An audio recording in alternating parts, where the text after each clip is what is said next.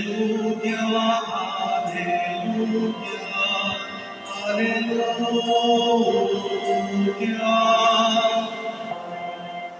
Que el Señor esté con ustedes. Lectura del Santo Evangelio según San Lucas. En aquel tiempo Jesús comenzó a recorrer ciudades y poblados predicando la buena nueva del reino de Dios.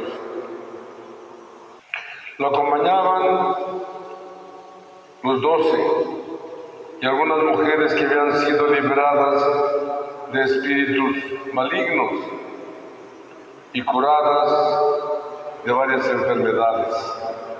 Entre ellas iban María Magdalena, de la que habían salido siete demonios, Juana, mujer de Cusa, el administrador de Herodes, Susana y otras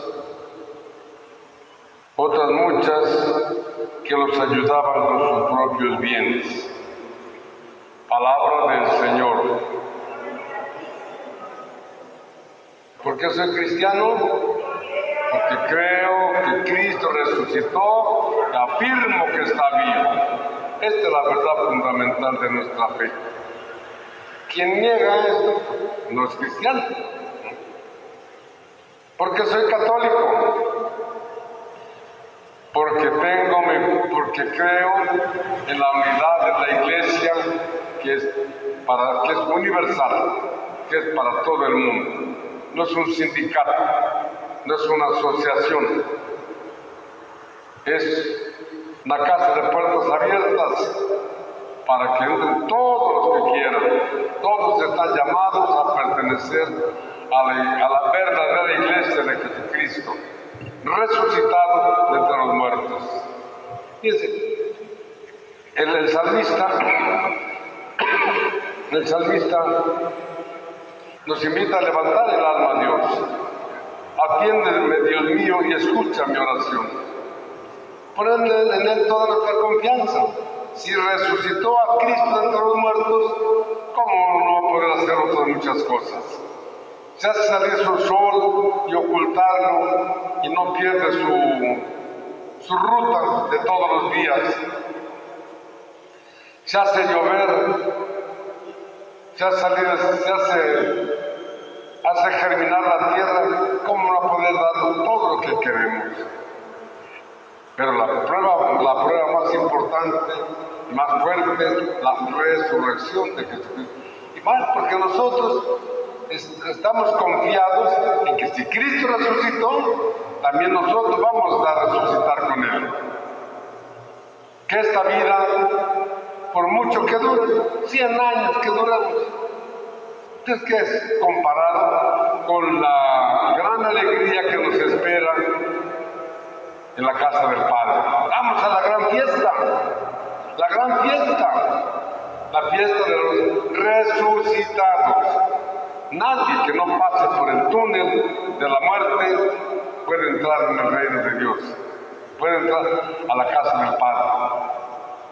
Por eso, disfrutemos, disfrutemos cada día, disfrutemos cada momento, disfrutemos cada contrariedad, cada problema, cada alegría, cada instante todo lo que vivimos que sea motivo de alegría y de preparación. Esto me está ayudando, me voy a preparar cada vez más para entrar a la fiesta, a la gran fiesta de los resucitados, a donde Cristo ya está, donde está la Santísima Virgen, la Santísima Virgen María. Ella también, ella también pasó por el sueño de la muerte.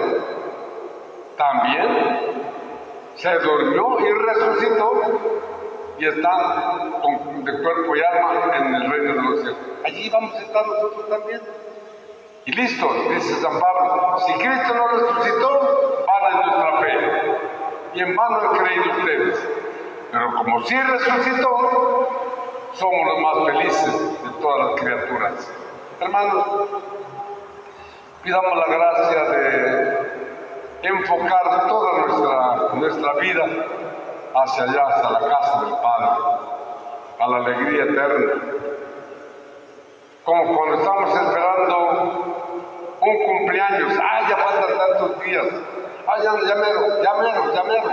Así también que estemos esperando la llegada de esta gran fiesta, la fiesta con el Padre Dios, con la Santísima Virgen María, con Cristo resucitado, con todos los resucitados. Y desde aquí empecemos a vivir, a disfrutarla. El que no es feliz aquí, ¿cómo puede pensar en una felicidad eterna? No, hay que disfrutar aquí cada día. Que no se nos vaya un día con tristezas, con amargura, no, no, no. Todo eso son, son, ¿cómo se dice? Condimentos. Son condimentos a la comida. Es el saborcito que Dios le va poniendo a nuestra vida, a esta preparación para el gran gozo. Por mucho que sean los sufrimientos de esta vida, tienen comparación con la alegría de que vamos a disfrutar con Cristo resucitado. Que nuestra Madre Santísima nos acompañe y que la Eucaristía sea siempre para ustedes, para mí, fuente de vida. Vamos a pedir.